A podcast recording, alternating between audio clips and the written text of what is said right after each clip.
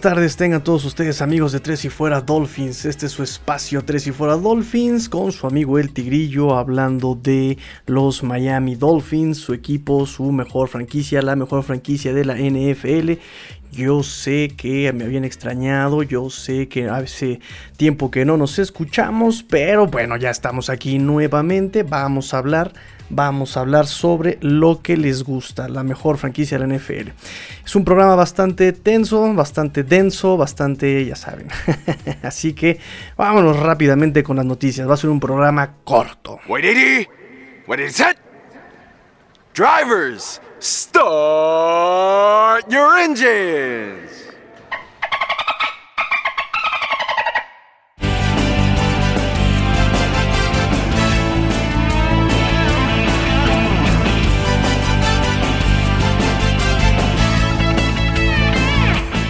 Y bueno, empezamos el programa número 104 con la noticia de que el calendario, el calendario NFL oficial se va a ser, va a ser anunciado después del draft, después del draft, confirmado por Adam Schefter, ¿no? Que ya por segundo año consecutivo, por segundo año consecutivo, así va a ser el orden. Primero el draft y luego el calendario por segundo año consecutivo. Parece que se va a ser la nueva tradición de la NFL, ¿no? Así que vamos a tener que ser más pacientes todavía. Vamos a esperar a que nos den los este, días, horarios de los Miami Dolphins en el 2021. Y bueno, también se dio la noticia en la semana que Jadevin Clowney no quería jugar para Brian Flores. Ahorita ya firmó también por un año 10 millones de dólares. Yo no sé a quién se le ocurre, en qué cabeza cabe pagarle tanto a Jadevin Clowney. Pero bueno, ya está con los Browns y de un lado va a estar Miles Garrett en esa línea defensiva con los Browns. De un lado Miles Garrett, el que le dio el cascazo a este, a Rudolph, o ex coreback de los Pittsburgh Steelers. Por ahí de andar, creo que todavía trae el contrato de novato ahí, pobre, pobre, pobre muchacho. Y del otro lado, pues de esa línea defensiva va a estar Jadevin Clowney, que fue muy, eh, eh, ¿cómo le podemos llamar? Muy agresivo cuando estaba con los Houston Texans, pero se, se perdió, simplemente se perdió por lesiones, por, por muchas cosas. De hecho, él dice, cuando lo entrevistaron, dije, él dijo, bueno, ahora que ya está, que voy a jugar con Miles Garrett de un lado y yo del otro lado, ya no, le, ya no me van a hacer este, dobles bloqueos. He tenido que lidiar con muchos dobles bloqueos durante mi carrera, por eso me apagué, según él dice. este, pretextos, pretextos, quiere la muerte. Este, entonces, bueno, eso es lo que dice. Eh, Adam Beasley, se fue ahí para el Miami Herald, eh, dijo que Clowney eh, había mencionado que ya no quiere nada, nada con asistentes o ex asistentes de Bill Belichick. Recuerden que Bill O'Brien en Houston, eh, pues estuvo ahí coachando y era asistente de Bill Belichick. Entonces, bueno, ya Jeremy Clowney dijo: Yo no quiero saber nada del Patriot Way, no quiero saber nada del Bill Belichick Way, del camino de, Bill Belichick, del, del, modo de, de, patriota, porque pues es, es, medio desastroso. Entonces, por eso no quiso, por eso no quiso jugar para Brian Flores y por eso, pues también los Dolphins no hicieron este, nada en absoluto para llamarlo. Y bueno, ya sé que habían extrañado que yo hablara de Tua Bebé, ¿no? Y ahora vamos a volver a hablar de Tua Bebé, ya sé que lo extrañaban también a él. Y vamos a hablar, fíjense que hubo una entrevista, hubo un programa eh, de ESPN junto con estos analistas también de ESPN, que son Stephen A. Smith y Max Kellerman, ¿no? Y bueno, pues los dos aprueban y apoyan la idea de construir alrededor de Tua Bebé, Em, dice Smith, eh, por eso deben escoger a Kyle Pitts en el pick 6, los Miami Dolphins. Y aquí está la cosa, aquí está mi opinión. Eh, estoy dispuesto a darle una oportunidad a Tua y creer en él. Solo dime que vas a conseguir las armas necesarias para él y va. ¿Y que qué? ¿Qué pató cuacuá? Papas, ¿no? Eso es lo que nos dice este Smith, ¿no? Dice que y Devante Parker pueden jugar, pero tampoco son la gran cosa, tampoco son nada del otro mundo estos muchachos, así que por favor denle talento a Tua, nos dice Smith. Dice, pienso que cuando escuchamos hablar de, ese tal Pitts, de este, fuera de Florida, pues uno piensa que es un Tyren, que es un talento generacional, y pienso que si eres los Dolphins y tú realmente quieres construir un futuro con Tua, eh, tienes que conseguirle armas, armas como Cal nos dice este Smith. Kellerman eh, apoya la idea y dice, eh, tú es un talento especial, fue un talento especial en Alabama, con una mentalidad de campeonato que no debe ser subestimada después de terminar 6 ganados y 3 perdidos como titular con los Miami Dolphins y que también tuvo 11 anotaciones y un promedio de 52.5 quarterback rating 5 intercepciones solamente en 9 titularidades. Nos dice, no hay que subestimar esas estadísticas. Entonces, este, hay, que, hay, hay, hay que tenerle fe. Hay una razón por la que creyeron en Tua. Dice, deberíamos no creer en Tua basados en su temporada de novato, no lo creo. I don't think so, nos dice. Eh, creo que se vio como un novato, claro. Batalló, tuvo problemas como los jugadores, como los jóvenes corebacks hoy día, por supuesto.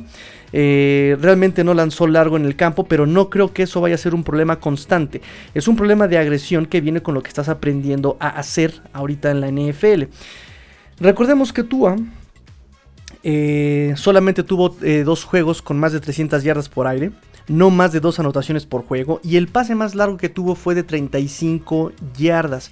Pero, por favor, recuerden qué receptores tenía. Tenía puro pata de perro, tenía puro este, puro fielder y a puro este, eh, special team, ¿no? Ahí está este eh, ay, se me puso un McCollins, McCollins, ahí estaba McCollins, ahí estaba este eh, Jaquim Brand, o sea, un regresador y un gunner, o sea, o sea, o sea, ¿no? Porque recuerden que ¿qué le pasó a Devante Parker? Ah, estaba lesionado. ¿Qué le pasó a Preston Williams? Ah, estaba lesionado. ¿Qué le pasó a quién seguía después? Ah, Jaquim Brand, ah, pues se le cayó la pelota. Y Albert Wilson y Allen Hearns, ay, pues dijeron que pues les daba miedo el COVID, ¿no? Eso, nunca hay que criticarlo, sí. Esas decisiones nunca hay que criticarlas, no hay respuesta correcta en ese aspecto. Muchos obviamente lo, los odian por haber se quedado en su casa, pero bueno, hay hay que respetar sus decisiones. Y ya para terminar, nos dice Smith. Realmente tengo fe en Tua, le deseo todo lo mejor. Es un gran chico eh, y tiene muchas grandes habilidades. Lo vimos en su nivel eh, de colegial, ¿no? Fue, fue impresionante. Entonces, bueno, los dos piensan que los Dolphins deben priorizar la idea de draftear a Kyle Pitts si van a rodear de talento a Tua y ven como opciones también, obviamente, a Devonta Smith y a este Jalen Waddle. Ah, lo dije bien, ¿eh? Recuérdense, muchachos. ¿Cómo vamos a pronunciar el nombre de Jalen Waddle? Jalen Waddle. Así se pronuncia. Waddle. Yo ya lo, ya lo comprobé con Oxford. Gracias. Otra noticia importante es que los Dolphins se solidarizaron con la causa eh, y no van a participar en las actividades voluntarias de este off-season. Eso nos hicieron saber el viernes, si no me recuerdo, viernes, sábado, sacaron un, comunicado a través de la NFLPA, o sea, la Asociación de Jugadores de la NFL. PA, o sea, PA. NFLPA, o sea, National Football League Players Association. Ah, ¿qué tal, eh? Este, no, sí, sí, sí, sé mi tarea, si me la paso estudiando, niñita. Los equipos buscan evitar con esta, digamos, este boicot a las actividades voluntarias, a los OTAs, Organized em, Team Activities. Ay, eh, genial mi pronunciación. Ahí voy, ahí voy, ahí voy, ahí voy, ahí voy. Entonces los busca equipos al boicotear este tipo de actividades em, voluntarias eh, de off-season, pues buscan eh, que Mm, evitar bajar los contagios por COVID al pues saltarse las, este, las actividades en persona de frente a frente y buscan que se haga de manera virtual estas juntas, ¿no? Em, entonces muchos equipos ya se también metieron su comunicado a través de la, Asociación de Jugadores de la NFL y los Miami Dolphins no se quedaron atrás y más o menos traduzco, ¿verdad? Me puede fallar un poco, pero dice aquí, nuestro equipo se reunió para discutir la situación actual con respecto al COVID y la falta de, em, de datos y oportunos protocolos implementados por la NFL. El hecho más significativo de esa discusión, o sea, lo que más, el tema que más se discutió en esa reunión, fue eh, los beneficios de, que, tendría la salud y la, seguridad de la temporada em, con estas actividades de forma virtual completamente. O sea, no solamente poquitas virtuales, que todas esas actividades sean virtuales, sean de manera este, remota. El año pasado los datos de lesiones de toda la liga eh, mostraron un 23% de tiempo perdido en los jugadores. Entonces, por estas razones, los Miami Dolphins se solidarizan con los jugadores de toda la liga que están haciendo, que están tomando decisiones informadas para ejercer su derecho a no asistir a los entrenamientos voluntarios presenciales en este offseason. No nos hacemos responsables, dicen, nos hacemos responsables mutuamente de asegurarnos de que todos los jugadores hagan su trabajo fin zapa. Así nos dice el escrito de los Miami Dolphins. Ya van por lo menos 15 equipos. Este, y quieren que se hagan las reuniones virtuales como el año pasado para seguir combatiendo el COVID. Recuerden que también se apenas se está vacunando, todavía hay este, contagios en ciertas localidades. Florida fue de las localidades más afectadas, entre otros estados. Entonces los Miami Dolphins se solidarizan con la causa y el viernes sábado, no recuerdo bien cuándo fue esta, este comunicado, dicen nosotros también vamos a decir no a las actividades voluntarias.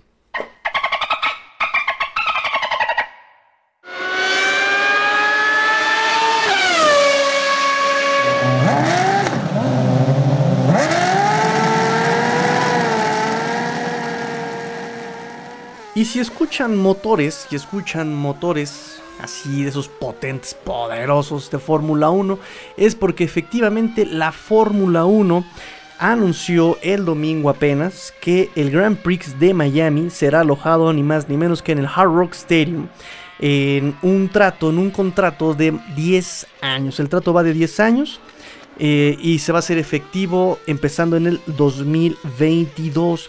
Aún no se anuncia la fecha en específica, se espera que sea eh, de abril, entre abril y junio, la, fecha del Grand Prix de Miami. Y nos dice Stefano Domenicali, Stefano Domenicali, desde Imola, Italia. Nos dice, es un gran momento para la Fórmula 1 y para los fanáticos de la Fórmula 1 en los Estados Unidos. Tom Garfinkel, recuerden que él es presidente, vicepresidente, director ejecutivo, boletero, este, ¿cómo le llaman? Este, de los que te dan los lugares. Este. Mm, ah, es bueno. El acomodador. Acomodador viene, viene del, del Hard Rock Stadium de los Miami Dolphins, ¿no? Sí, porque, o sea, además es publicista. Y, o sea, el señor hace de todo, ¿no? Hace de todo. Corredor y defensor de las causas justas, paladín de la justicia. Este, no, Tom Garfinkel tiene una, pared con tantos títulos que ya, ¿no? hasta astronauta asegura de ser. Dice Tom Garfinkel, estamos muy emocionados de traer la carrera más grandiosa del mundo a la ciudad más dinámica de los Estados Unidos. Ay, güey. Stephen Ross tardó más de tres años en traer la Fórmula 1 al sur de la Florida. Recuerden que cuánto tiempo estuvo ahí. Por favor, no, por favor, no. ¿Puedo traer la Fórmula 1? No. Por favor, ¿puedo traer la Fórmula 1? No. Y así estuvo como tres años el pobre viejito. Y ahora ya es dueño de la Fórmula 1 Miami Grand Prix. ¿no? ¿Qué tal?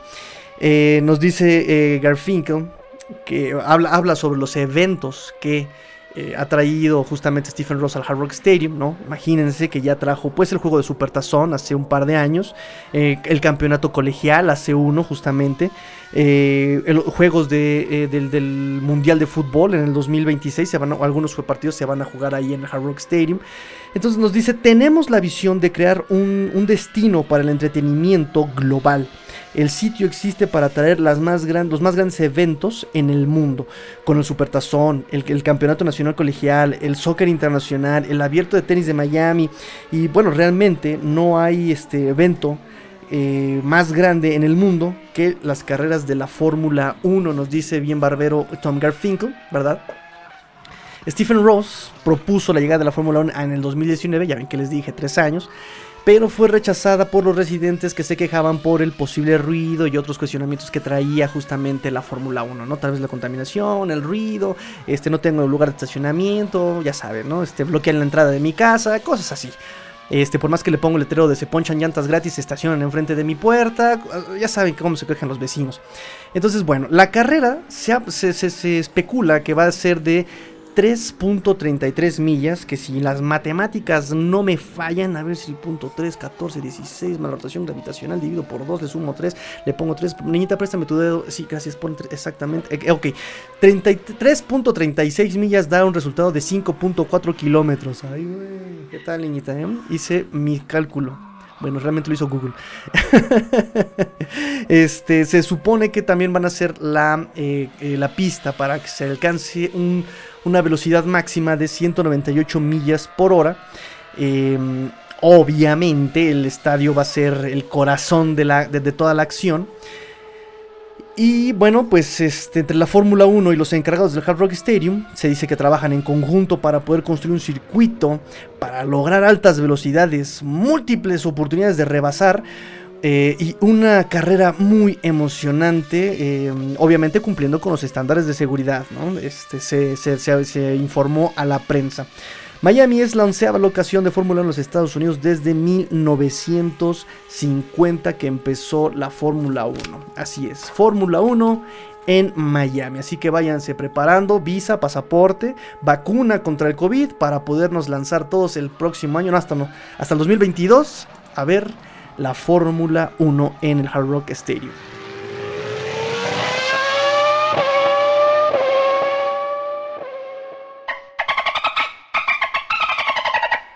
Y bueno, en las noticias del día de hoy, fíjense que Nick Niram vuelve al equipo. Vuelve al equipo este muchacho, Nick Niram, undrafted free agent. Eh, me cae muy bien. Ya saben que si no fuera por Mike Gesicki, si no fuera por Tua Bebé, yo creo que este Nick Niram, no, Nick Niram no podría ser mi pollo, está bien feo. Este, pero le echa muchas ganas el muchacho. Él trabaja, él es bien disciplinado. Recuerden que Nick Niram en su partido de pretemporada en el 2019 fue malísimo. En la temporada de 2019 hubo un cambio notable, notable en el trabajo de este Nick Niram.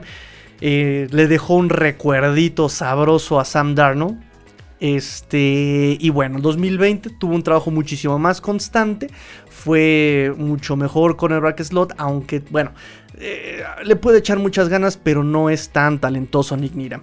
Con el bracket slot, em, él era uno de los que de los de los agentes libres de Miami, que se le conoce como el Exclusive Right Free Agent, Exclusive Rights Free Agent.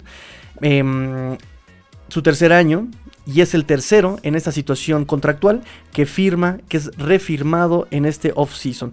Los otros dos fueron Calvin Minson, linebacker, y este Jamal Perry, cornerback. Eh, hubo un cuarto, hay un cuarto que no, no, se firmó, no se firmó y ese cuarto con esta etiqueta de Exclusive Right Free Agent fue el coreback Jake Rudock, ¿no? Y él hasta ahora sigue sin tener equipo, pobre muchacho, me cae también muy bien. Entonces, bueno, eh, la firma también no crean de este, este título, también no crean que es porque ya se va a quedar en el equipo. Es simplemente como un seguro para que justamente no, no vaya a firmar con alguien más, porque justamente al firmar en esta etiqueta no, les, no se le permite al jugador negociar con ningún otro equipo ni firmar con ningún otro equipo. Entonces, eh, con eso simplemente lo, lo apartan lo apartan un año más. Si es necesario cortarlo, lo pueden hacer o incluso pueden comerciar con él, ¿no? Lo pueden cambiar en un futuro a Nick Niram. Este, y bueno, también digo, ya hablando de esos términos de, contractuales, hay algo que se le conoce como Restricted Free Agent, ¿no? Y ese es Isaiah Ford, que también no fue tomado su contrato. Eh, otros unrestricted free agents era del running back DeAndre Washington, que también vamos a prescindir de sus servicios. Y el safety Kevin Frazier, que hasta ahora no se le ha firmado al safety Kevin Frazier, que realmente recuerden que simplemente estaba eh, para equipos especiales, ¿no? También estaba como gunner del otro lado de este, de este McCollins. Y pues bueno, cuando lo metimos, bueno, cuando lo metieron fue en el partido, si no mal recuerdo, contra Kansas, que este Boy McCain tuvo que abandonar el partido y nos metieron varios pepinazos ahí con este Tarek Hill, ¿no? ¿Todo por qué? Porque no hay free safety. ¿Todo por qué? Porque también Boy McCain se rifa, no es tan, no, o sea, no es espectacular, pero hace bien la chamba. Y obviamente los rivales lo, lo leyeron perfectamente. En fin, de estos eh, Exclusive Right Free Agents eh, fue el que tuvo fue el que tuvo más relevancia en la temporada pasada. Eh, seis titularidades como cornerback slot fue el que fungió esa, esa, esa función. Recuerden que los, los cornerbacks de posición eh, abierta, digámoslo de alguna manera, está este Byron Jones y este Xavier Howard. Dicen que van a meter a Noik Binogany a como cornerback slot en lugar de este, de este Nick Niram. Yo lo dudo, yo lo dudo demasiado. Yo creo que este eh, Noik Binogany va a seguir en esa posición detrás de alguno de los dos que se vaya a lesionar. Muy posiblemente, ¿verdad? Porque también Howard es muy propenso a lesiones y bueno, Byron Jones eh, no era propenso a lesiones hasta su último año con Dallas, ¿eh? Entonces, este, de hecho él era de los que menos partidos se había perdido por lesiones. En fin, dos intercepciones en el 2020, dos capturas en toda su carrera. Nick Needham regresa a los Miami Dolphins. Otra de las noticias del día de hoy es que hay rumores, o más bien ya Ian Rappaport confirmó y limpió esos rumores. Resulta que los Dolphins están recibiendo llamadas, recibiendo llamadas de equipos interesados en ese pick 6 que tienen en primera ronda los Dolphins. Y los Dolphins andan escuchando a ver qué onda, ¿no? Nos dice Ian Rappaport que sí están interesados los Dolphins en cambiar. Eh, Pueden ser varias cosas, muchachos. No se espanten, no se alarmen, o tal vez sí. este, porque, bueno, los Dolphins simplemente pueden estar, quizá solamente, viendo cuánto vale ese pick, ¿no? Pueden estar viendo cuánto vale. O pueden estar simplemente blofeando. Recuerden que el draft se trata mucho de blofear, ¿no? Le llaman los draft games, ¿no? Es casi casi como el póker. Em, a 10 días antes del draft y con fuentes confiables como Ian Rappaport y con esa tendencia que tiene Miami a hacer trade downs cuando tiene picks bien cómodos, tenía el 3, bajó hasta el 12, el 12 subió al 6. Eh, también está esa, también está esa, esa acepción de la, del, del hecho, ¿no? Que pueden cambiarlo realmente por más picks. Yo creo que todo depende mucho de la situación que se viva ese mismo día. Pero bueno, no me voy a adelantar. No haría daño, ¿no? Así como cuando me decían que no haría daño, sería irresponsable no preguntar cuánto cuesta de Sean Watson. ¿Dónde está su de Sean Watson ahora, eh? Este. Yo creo que también sería irresponsable no preguntar cuánto quieren los equipos por ese pick 6, ¿no? Si piden mucho, perdón, si quieren dar mucho, pues igual y conviene, ¿no? ¿Qué equipos querrían ese pick 6. Equipos que evidentemente quieren un coreback. Entre esos equipos está Denver, obviamente, por mucho que lo quieran esconder, obviamente Drew Locke es una papa. O sea, no sirve como coreback, ya cuántos años lleva y nomás no levanta. Eh, Detroit acaba de cambiar a Stafford por este Jared Goff. O sea, qué cambio tan malo. Bueno, allá ellos. Carolina necesitaba coreback hasta el cambio de este Sam Darnold, pero ojo, porque Matt Rule dijo, lo vamos a probar, pero eso no significa que no sigamos este, buscando coreback. O sea, ojo, ojo, ojo con Carolina. Recuerden que la vida es una tómbola, tom, tom, tómbola, con luz y de color, de luz de color. Como que me volví muy, este, ahora sí, Villalobos, ¿verdad? este, bueno, Carolina, es un bluff, ojo, ojo. Este también necesita un tackle ofensivo. Fíjense que yo no había escuchado el dato de que Cam Newton a lo largo de, su carrera en Panteras tuvo 8 tackles eh, izquierdos. Impresionante. y así quieren eh, proteger a, Darnold y al que venga. Bueno, este. Dallas. Obviamente con el contratazo que le dieron a Dak Prescott no necesita coreback. New York Giants aún siguen con un coreback barato que es Daniel Jones. Filadelfia se la van a jugar con Jalen Hurts. Y tienen que hacer algo muy... Ellos, ellos estaban en el 6 y decidieron pasarse al 12. Es decir, no, vamos, no van a ir por coreback. El siguiente equipo, Patriotas, está en el 15, en el pick 15. Y el siguiente equipo es Washington 19, Chicago en el 20. Chicago con Andy Dalton. Ay, diablos, o sea, haciendo las cosas mal y de malas. ¿Quién es el general manager ahí? En fin. Y Washington con mi Fitzy. En fin. Em, entonces, Denver es el que más amenaza con el pick 9, ¿no? Necesita coreback, pero todo también va a depender de si Atlanta toma a Kyle Pitts o se queda su pick 4 para tomar un coreback disponible que eh, supuestamente ¿verdad? pueda ser Trey Lance. Porque recuerden, primer pick Trevor Lawrence, segundo pick Zach Wilson con los Jets, tercer pick Justin Fields con los San Francisco 49ers. el pick 4 es por eso también muy indispensable, es, es crítico, es, eh, es muy importante el pick de Atlanta.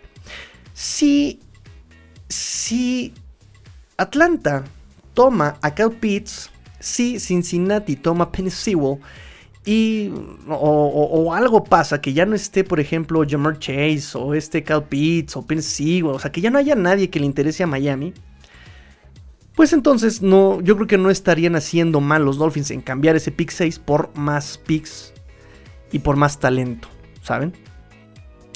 El, año en que draftearon los Bills a este Josh Allen fue por un, un cambio con Tampa Bay en el pick 7 y Buffalo soltó su 12 de primera ronda, su pick 12 general y dos segundas rondas, nada más para que se vayan dando cuenta por ahí qué podría pasar con el pick 6 de Miami. O sea, es una primera ronda, dos segundas rondas, más o menos. Cincinnati, en el pick 5 no necesita coreback, Miami evidentemente no necesita coreback en el pick 6. Entonces el que está más urgido, que puede tener más probabilidades de bajar, sería Denver. Denver, eh, la verdad es que ese equipo no me es amenaza cuando tiene un coreback como, como, como, como Drew Lock. Pero si le cambiamos, por ahí alguien puso la idea, ¿no? Imagínate de Sean Watson de coreback en Denver. ¡Wow! Cambiaría mucho la situación. Con este Jerry Judy, Noah Fant, Melvin Gordon. O sea, wow, porque también su línea ofensiva no es tan mala, ¿eh? La de la de la de la de Broncos. Ahí cambiaría muchísimo. Luego también tiene otro receptor que olvidé su nombre. Pero Jerry Judy, wow. Noah Fant, wow. Melvin Gordon, wow.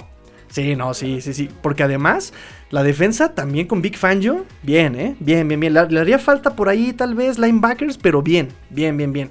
Porque también este Von Miller ya está medio ruquito el chavo, ¿no? Bueno, en fin. Ya se está retirando desde hace 10 años, ok. Entonces, eh, la cosa estaría así. Por ahí me preguntó alguien, este Luis Borja. Luis Borja por ahí nos preguntó este, eh, eh, mandó su cartita antes. Dice, estimados amigos, se refiere a Hugo Manero y a Tres y Fuera Dolphins. ¿Qué opinan del rumor de que los Dolphins bajen su pick 6 por más selecciones? Sinceramente no me agrada mucho la idea, pero ustedes saben más de esto. Entonces aquí está la respuesta. Disculpa que te decepcione, pero tal vez, o sea, Miami tiene mm, eh, la tendencia a hacerlo. Así, así. Miami, muchos están esperando a Jamar Chase y muchos están esperando a Jalen Waddle y muchos están esperando a Devonta Smith. Recuerden que los Dolphins nunca toman al mejor prospectado. Eso es lo, que nos han enseñado. Este año puede cambiar, pero lo que nos han enseñado es que ellos casi nunca toman la mejor opción. ¿Sí? Este. Ahora, em, si ese día Ah, justamente aquí está la respuesta de Huguito, fíjate. Si en el 6 no está ningún jugador que considerabas para ese pick, Chase o Pitts, y puedes sacar más capital de draft bajando el pick 8 o 9, Smith o Waddle, eh, adelante. Aunque no termino de creer mucho estos rumores, subimos del 12 al 6 delante de Lions, que es un equipo que necesita wide receiver. Sí, sí, sí, o sea, nos tienen acostumbrados a nunca tomar los mejores eh, prospectos, pero este año siento que sí necesitan dar, pisarle un poquito eh, el acelerador, ¿no? Meterle un poquito más de pata al acelerador. Y no me extrañaría que vayan por ahí tan versátil como Pitts. Estaba yo estudiando los wide receivers. Jamar Chase eh, me gusta mucho, pero no genera separación. O sea, él gana las pelotas por su, por, por su fortaleza, por su inteligencia, pero no genera separación. Jalen Waddle él gana las pelotas por. Es lo contrario a este llamar Chase. Por pura velocidad gana las pelotas, ¿no? Pero no es tan inteligente en el campo. Sabe dónde cortar, sí, pero no sabe cómo ir. cómo, cómo seguir la jugada, ¿no? Jamar Chase es genio en cuanto a encontrar ventanas abiertas, ¿no? Si ya se rompe la jugada, sabe dónde, dónde ponerse. Sabe dónde colocarse para recibir la pelota. Jalen Waddle no. Jalen Waddle es eh, como un chita, ¿no? Como un rinoceronte. Se, en carrera corre y ya no sabe cómo frenar. Incluso Jamar Chase tiene mejor trabajo de pies en ese aspecto que, que este Jalen Waddle. Entonces, eh, quien podrían escoger tal vez sería Jalen Waddle justamente para pulirlo, para desarrollarlo, para pulir esas, incluso esas trayectorias. De repente cucharea mucho, ¿no? No, no marca bien las trayectorias, las cucharea. Entonces, tal vez podrían cambiarlo. Yo también ahí coincido, de hecho aquí lo tengo en mi notita. Eh, solo si Pitts o Chase ya no están y pueden quedarse en el top 10 para tomar algún wide receiver como Jalen Waddle. Este, entonces ahí coincidimos con Hugo Manero. Em, Denver es el que necesita coreback y es el que puede, tiene más chance de bajar. eh, hasta Filadelfia. Filadelfia está hasta el 12. Nueva Inglaterra, no le van a cambiar nada a Nueva Inglaterra. Eh, Washington está al 19 y no le urge tanto porque ya tiene a Fitz. Y Chicago está hasta el 20 y tiene Andy Dalton. Entonces, Denver. Denver es el que podría, podría hacerse el cambio. Ya llevamos 30 minutos, vamos rápidamente. El siguiente, el siguiente título. ¿Cuál boicot? Recuerdan que hace unos minutos les había dicho que los Dolphins se habían solidarizado antes del fin de semana a la causa de los este, eh, trabajos voluntarios, ¿no? De no participar en los trabajos voluntarios. Pues bueno, del dicho al hecho hay mucho trecho. Del plato a la boca se cae la sopa. Eh, cae, más, cae más rápido un hablador que un cojo.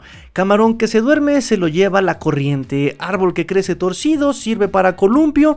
Y bueno, todos los dichos nos dicen que no siempre es bueno hablar porque, porque, en fin. Fuentes cercanas a la franquicia, los Miami Dolphins, dicen que muchos jugadores sí se presentaron a estas actividades voluntarias. No hay nombres todavía eh, y lo, irónico es que eh, mientras ellos estaban presentándose, el jefe sindical, como les había dicho, de la Asociación de Jugadores de la NFL, este de Maurice Smith, director ejecutivo, dice eh, que había riesgo con los jugadores que asistieran a, los, a, los, a, los, a estas actividades. Dice, esto no es un boicot, no es una huelga, no es una acción laboral. Los jugadores tienen el derecho de tomar sus propias decisiones fuimos muy claros que si los jugadores tienen dinero de por medio, o sea, por ejemplo los bonus que tienen por workout, nunca vamos a interponernos en el camino de esos jugadores que están tomando decisiones financieras, nos dice, nos dice de Maurice Smith. Pero Smith también en su conferencia que tuvo hoy lunes en Twitter, dijo también, recalcó, están mejor, están más seguros no asistiendo a los OTAs, a los Organized Teams Activities nos dice de Morris. Y mientras tanto, los Miami Dolphins que habían dicho que en hambre, acá la solidaridad, tomamos la decisión informada, pues se fueron a las actividades eh, voluntarias, ¿no? En fin, ahí están los Dolphins. Vamos a ver cómo se desarrolla este tema a lo largo de las siguientes semanas. Y ya por último, rápidamente, los Dolphins. Eh, traen por un año a otro primera ronda, esta vez un offensive line un liniero ofensivo, eh, pick 11 general en el draft del 2013 por los San Diego Chargers. Uy, San Diego Chargers todavía. Eh, se trajeron a este, a este Flocker, DJ Flocker, offensive line, de 30 años. Es el segundo jugador más viejo en esta plantilla de los Miami Dolphins. El primer más viejo es eh, McKinney, Bernard McKinney, recién llegado de Houston con 31 años. Imagínense qué tan joven es la, plantilla de los Dolphins, pesando 342 libras. Entonces, bueno, muchos dicen que ya por este pick nos olvidemos de Penny Sewell eh, en este draft 2021. Recuerden, muchachos, que todo es un blofeo yo puedo ir por tal o cual liniero ofensivo y en el draft hacer lo que mis ganas den y ir, e ir por otro liniero ofensivo. Todo es un rumor, todo es un, una incertidumbre. No se vayan con la finta, no se vayan con la finta. Tenemos que esperar, tenemos que esperar y ese día nos, nos van a resolver las dudas. Mientras tanto, pues muchos dicen que ya no vamos a ir por el liniero porque ya escogimos a este, ya trajimos a este eh, DJ Flocker y que vamos a ir por un receptor. Pero yo me pongo a pensar, ok, por un lado, no vamos a ir por receptor. Porque ya tenemos a muchísimos en la plantilla. 12 wide receivers bajo contrato. Y por otro lado, tampoco digo, bueno, tampoco podemos ir por offensive line. Porque ya invirtieron en draft tres selecciones el año pasado. Austin Jackson, Solomon Kinley, Robert Hunt, que no lo hicieron mal el año pasado. Entonces no hay tanta necesidad de línea, eh, si hay necesidad de proteger a Tua, pero no hay tanta necesidad de hombres. Este, y bueno, eh, está ahí las dos, los, dos argumentos. Eh, llega por un año, DJ Flocker, versátil, ha jugado de todas las posiciones de la línea, menos centro. él fue primera ronda, entonces lo que me hace pensar más bien, lo que me hace pensar más bien que justamente viene a simplemente hacer como esa competencia, ¿no? eh, por ejemplo, a Jesse Davis para que Jesse Davis se espabile y pueda hacer algo. Jesse Davis sigue bajo contrato. Em, ya lo dijo Chris Greer. la competencia hace que la gente mejore. Lo intentaron con Isaiah Wilson, que también fue una primera ronda con Tennessee, si ustedes recuerdan. Pero bueno, por eso, por esa joyita que no supo comportarse, pues no funcionó el experimento. Lo tuvieron, lo terminaron cortando, casi luego, luego. Entonces, bueno, va a entrar en competencia con los tres novatos, como se los había dicho. Ya entra en su segundo año. Entra en competencia con un tal Jesse Davis, con Eric Flowers. Julian Davenport ya se fue, me parece que a Indianapolis, si no mal recuerdo. Pero sí entra en competencia también con Adam Pankey. Adam Pankey, que también él sí se le firmó su tender de siguiente, para el siguiente año. Este, y pues nada, vamos a ver cómo, cómo reacciona. Flocker, titular en 96 juegos para cuatro equipos durante 8 años, en esos últimos 8 años. El año pasado tuvo 8 titularidades y jugó los 16 partidos de la temporada pasada con los Baltimore Ravens. Él jugó para cuatro equipos, fueron los Giants, los Seahawks, los Baltimore Ravens y los Chargers, obviamente que fueron los, quien lo drafteó, estuvo ahí 4 años. Eh, en el 2020, dos capturas permitidas, 9 castigos, fueron muchos castigos. 500, eh, dos sacks permitidos y 9 castigos en, 300, en 531 snaps. 531 snaps. Pro Football Focus lo califica con 63.8 calificación sobre 100. 63.8 sobre 100. Porque es... él, bloquea muy bien en juego de terrestre. Pero en el juego eh, de pase no lo hace tan bien. Entonces, bueno, para empezar tiene 342 libras, ¿no? Lo cual eh, reafirma la teoría de que los Dolphins no abandonan el juego terrestre, la idea de un juego terrestre que sea como de bulldozer, ¿no? Un juego muy pesado, un juego muy físico de carrera, eh, que sea muy difícil mover a estos linieros ofensivos a la antigua usanza, ¿no? Grande, fuerte, chaparro, bueno, no, son, no están nada chaparros, pero sí que bajen su centro de gravedad, que sean una muralla inamovible estos linieros ofensivos y que en el juego terrestre ya encarrados a ver, contrabloquealo en segundo nivel encarrerado a uno de estos, de estos angelitos, ¿no? O sea, ya encarrado cuando lo paras. Entonces, eh, parece que no abandonen esa idea. Todos los que hemos eh, tenido ahorita en la línea están arriba de las 330 libras. Así, así, así, estos, estos angelitos. En fin. Em, entonces, como que encaja muy bien aquí. Además, viene otra situación. Él ya jugó el año pasado con el centro Matskura, ¿sí? De hecho, él es el segundo liniero ofensivo que llega a los Miami Dolphins vía agencia libre. Y curiosamente, el primero fue Matskura, que es el centro también de Baltimore Ravens. Entonces también ya hay cierta comunión entre ellos, ¿no? Tal vez no sea titular este, este mm, DJ eh, Flocker. Tanto porque hay mucho talento por arriba de él en la plantilla que ya se tiene. Y por otro lado, si en el draft llega Penny Sewell o llega tal vez este Rashon Slater. Bueno, va a estar muy muy complicado que pueda quedarse en la plantilla. A pesar de que él fue primera ronda. Entonces, simplemente profundidad en la posición. Hay que tener, a lo mejor justamente es el reemplazo de Julian Davenport. Recuerden que los Dolphins luego llegaban a jugar con 7 linieros en, las jugadas, en, posiciones jumbo, donde entraba Adam Pankey o entraba Julian Davenport. Ya no está Julian Davenport, a lo mejor entra por eso este DJ Flocker. Y llegó el momento que todos estaban esperando. Finbox nos dice Ulises de hace ya como 3 días. Eh, haz un capítulo donde nos platiques de ti y tu amor por los delfines. Eh, no estoy tan seguro que la gente quiera saber sobre el tigrillo. Vamos a responderla rápidamente. Un capítulo donde platiques de ti y tu amor por los delfines. Mi amor por los delfines empezó cuando yo estaba bien morrito porque eh, yo le preguntaba a mi papá, papá, ¿y a quién le vamos? ¿A quién le vamos? Eh?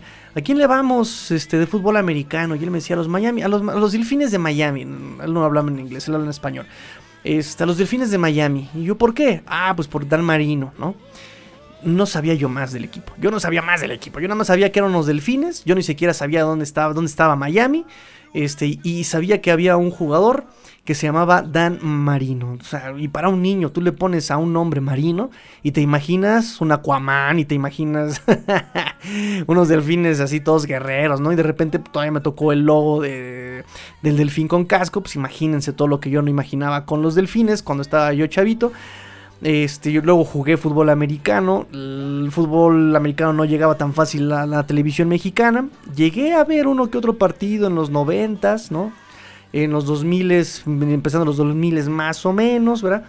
Yo empiezo a ver este, ya los partidos pues no le digan a nadie, pero ilegalmente en internet.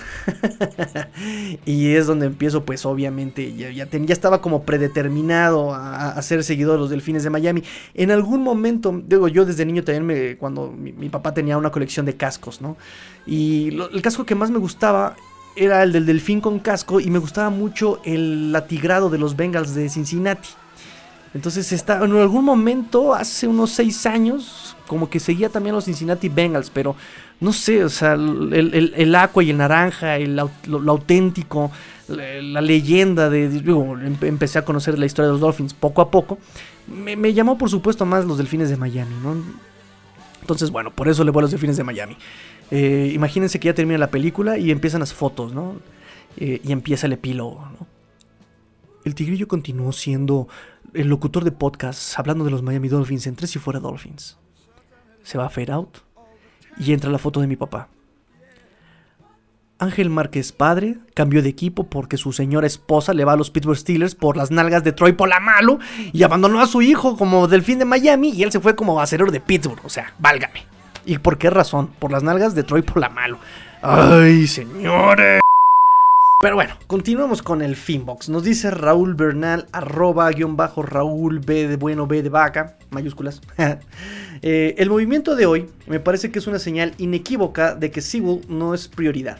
Así que empecemos a inclinarnos por un favorito. Viendo algunos videos y opiniones, yo voy por Pitts y tú, querido tigrillo, pues eh, repito, todo es un es un bluff, o sea, están blofeando, incluso el hecho de que se dé a conocer que están recibiendo llamadas también es un bluff, no sabemos qué es lo que vaya a pasar, eh, repito, también los Dolphins nos tienen acostumbrados a que jamás toman el primer prospecto, se van por prospectos más abajo, entonces, y no sé, eh, pero bueno, en cuanto a Pitts y viendo videos, si me preguntan por los Dolphins, ¿A quién escogerían? Yo creo que escogerían al que le falta talento por desarrollar y sería a Jalen Wall. Así. A mí me gustaría mucho tomar a, este, a Jamar Chase. Jamar Chase es, eh, me, fascinó verlo jugar. O sea, súper inteligente, juega con los corners, es muy teatral, ¿no? O sea, sabe vender las trayectorias también, es muy inteligente, es violento el muchacho, o sea, pelea las pelotas. Y además, algo que me gustó mucho de Jamar Chase es que pelea justamente las pelotas y él busca las pelotas. Jalen Waddle no me gusta tanto porque él las espera, espera las pelotas. Eh, y no las ataca. Y este Jamar Chase sí las ataca. Lo que no me gusta de Jamar Chase es, por ejemplo, que en cuanto a bloqueos de carrera, él como que se hace medio idiota y como que, ah, ya no, ah, sí, como que no bloqueo, como que, ah, ya se me pasó el bloqueo, como que no le echa ganas, como que en ese esfuerzo de eh, cuando bloqueas las carreras no, no se esfuerza y eso puede ser peligroso incluso hasta para Tua. ¿Cuál fue el, eh, digamos, el éxito también de este, mm, ¿cómo se llama el, coreback de Arizona? Este Kyle Murray. ¿Cuál fue su éxito? Que no solamente bloqueaban la, línea ofensiva, sus receptores también se aventaban unos bloqueos maravillosos. Entonces Kyler Murray también podía por eso aprovechar la banda, porque sus receptores le abrían camino maravillosamente. Sus receptores. Y este Jammer Chase, en esos casos, si no va a bloquear, mm, mm, no, no, no sé, no, no me gusta, no me gusta en ese aspecto. Eh, la versatilidad de Kyle Pitts, pues sí, la versatilidad de Kyle Pitts puede ser usado como wide receiver incluso, ¿no? No, no solamente como tight end, ¿no? Y un doble tight end con Mike Gesicki y este Kyle Pitts estaría interesante. Hay un, un, un, un trío interesante entre, entre Mike Gesicki, Kyle Pitts y... No, no me veas mal, niñita. Y, y, tú a Tuango bailó, o sea, en el campo, o sea, no. Así, tú a bebé. no, no la versatilidad de Pennywise. ¿Cuál Pennywise? Penny Sewell. Ay, niñita. Bueno. Nos dice Felipe Espinosa, Fepe-500. ¿Ya podemos borrar del pizarrón a Seagull? Mm, no. Pero yo no creo, o sea, repetimos, lo borramos del, de la pizarra, pero porque Cincinnati es más probable que lo, que lo tome. ¿eh? O sea, yo no creo que se vayan por llamar Chase los Cincinnati Bengals. Pero por los Dolphins, no creo. Además, el, el liniero que escogieron no es para ser titular, ¿no? Entonces, por, eso ni, se preocupen. Por el movimiento de hoy con este DJ Flocker, ni se preocupen. Eh, nos dice Juanpa, querido Tigrillo, en primera, ¿cómo estás? Ay, pues muy bien, gracias. ¿Y tú? Este, bueno, ¿cómo vas con tu mock draft? Pues rete atrasado, pero bueno, ahí vamos. Eh, tenemos salud, que es lo que importa, ¿verdad? Los niños como sea, pero las criaturas, ¿no? Uno como sea. Ya tienes nuestras elecciones de los primeros tres picks. Y otra cosa, ¿qué opinas de lo de Clowney a los Browns? Un saludo para la niñita, para ti, Dak y tu ABB. Tu, saludo a Juanpa. De parte de tu ABB. No, al revés. Saluda de, tu, de, Juanpa a tu ABB. Este. Estoy trabajando el draft. Han sido semanas un poquito complicadas laboralmente, ¿verdad? Pero estamos trabajando en el draft. Este, ¿Qué opina de lo de Clown y a los Browns? Ya lo comenté al principio del programa. Este, saludos para ti, Juanpa. Omar Sigala nos dice, Omar Yasef75, querido Tigrillo, ¿crees que los Dolphins cambien hacia abajo, un trade down? Y si es así, ¿con qué equipo le convendría cambiar? ¿Con qué equipo le convendría cambiar? Por el que suelte más picks, básicamente, por el que suelte más picks, pero yo creo que está más urgido, como lo dije, es Denver. Es Denver o Carolina en todo caso, ¿eh? porque de ahí en fuera, eh, quien le urge coreback es, a ver, Detroit tiene a Jared Goff. Carolina se trajo a este Sam, Darnold. Eh, Denver le falta coreback. Dallas ya tiene, Giants ya tiene. Y luego hasta el 12 con Filadelfia. En el 12 no creo que baje. Este, de hecho, ellos bajaron del 6 al 12. El que sigue es Patriotas, está con Cam Newton y está hasta el 15. Y por ser rivales divisionales no les va a cambiar ni, nada. Después sigue este Washington en el 19 con este Fitz. Lo van a aguantar un año. Van a tal vez ahí con el Heineken si se llega a lesionar este, este Fitz. Eh, y Chicago tiene a Andy Dalton y están en el 20 y no van a soltar. No, no, no, no, no van a soltar. Entonces, quien puede estar más desesperado puede ser Denver. Tal vez Carolina. Carolina es el que digo, eh, abiertamente lo dijo Matt Voy a seguir buscando corebacks. Y si en el draft me cae alguien chido, lo voy a tomar.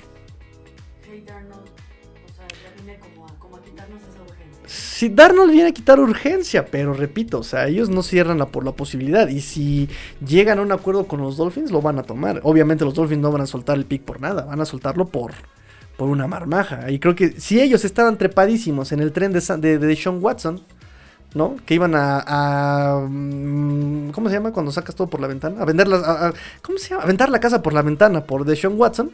Te ibas a quedar nada más con el catre para dormir, ¿no? Según todos los equipos. Según todos fuera Mahomes. El Mahomi. Pero bueno, este, eso fue todo el Finbox. Espero que les haya gustado el programa del día de hoy, que estuvo larguito, por todo el fin de semana que se acumularon las noticias, más el Finbox. Y estoy un poco ausente porque estoy estudiando el draft, sinceramente. Estoy estudiando el draft, son 800 jugadores, llevo dos, genial, vamos bien, vamos bien. ya casi completamos la, meta. Lo que sí les voy a adelantar, amigos, amigas del club de Peg, digo del club del Tigrillo y de Tres y Fuera Dolphins. No se vayan a perder el draft en vivo, en vivo, no se vayan a perder el draft en vivo de 3 y fuera NFL, esperen noticias y además vamos a tener un mock draft en vivo también el 23 de este mes, 23 de abril, viernes 23 de abril a las 7. Ahí voy a estar participando yo. Ahí voy a estar chismoso, por eso me urge. Ay, es este viernes, ¿verdad? En la torre. Yo pensaba que todavía me hacía falta dos semanas. Ya es este viernes. Diablos. Bueno, muchachos, ya nos vemos. Ya voy a cortar. Tengo mucho que estudiar. Son las 3 de la mañana. No me importa. Mañana no duermo. Este, vamos a despedirnos. Bye, bye, bye, bye. Pórtense mal. Cuídense bien. Sean el cambio que quieren ver en el mundo. Esto fue tres y fuera Dolphins. Porque la NFL no termina. Y los Dolphins tampoco. Fins up. Tigrillo fuera.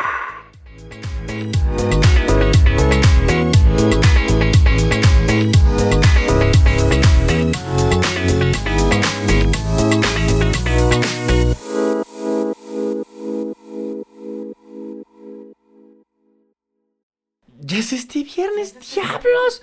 Y yo estoy bien campante. Hola, soy Rudy Jacinto, creador de Tres y Fuera. Si te gustó el programa de hoy, suscríbete a este y otros podcasts de la familia Tres y Fuera. Tres y Fuera NFL, Tres y Fuera Fútbol, Tres y Fuera de tu equipo favorito y claro, el canal de Tres y Fuera YouTube con videos todos los días. Porque si tu equipo existe, Tres y Fuera lo cubre.